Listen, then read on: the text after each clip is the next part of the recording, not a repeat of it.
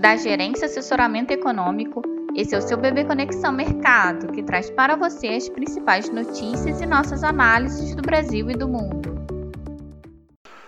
Quinta-feira, 27 de outubro de 2022. Meu nome é Gabriel Ramires e vou dar um panorama geral sobre os mercados. Na economia internacional, com a perspectiva de um PIB forte, com projeção do mercado de avanço de 2,4% e Nowcast do Fed de Atlanta indica nota de 3,1% na economia americana, o mercado passa a precificar uma maior necessidade de alta de juros pelo Fed, levando as yields dos, das Treasuries para alta nessa manhã de quinta-feira. Apesar da expectativa de que o BCE fará uma elevação agressiva de juros, a ideia de que as condições econômicas nos Estados Unidos continuam resilientes enquanto a Europa está à beira de uma recessão continua favorecendo o dólar perante seus pares principais levando o DXY a subir cerca de 0,4%. O ambiente de maior incerteza internacional também deve fortalecer o dólar frente às moedas emergentes ao longo da sessão.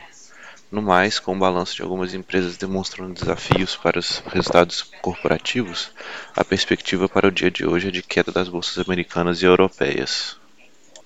Já na economia brasileira, os ativos locais devem seguir atentos ao cenário global, com os investidores avaliando as perspectivas para a política monetária do Fed, a divulgação do PIB do terceiro trimestre e a continuidade da temporada de balanço nos Estados Unidos.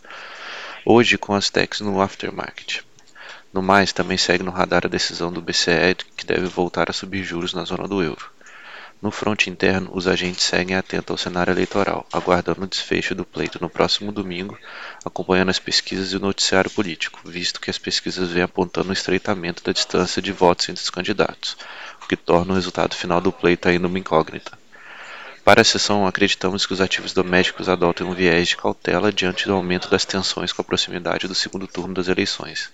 No mais, a tendência esperada para o cenário externo corrobora para nossas expectativas.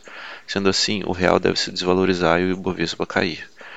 A curva de juros tende a agregar prêmios de risco em todos os vértices influenciados pelas tensões eleitorais, altas das yields dos treasuries e valorização do dólar. Apesar dos ajustes esperados para as partes médias e longas diante do comunicado do Copom, diante da dinâmica mais dura no curto prazo do Banco Central e confirmação do fim do ciclo de alta, além de outros fatores.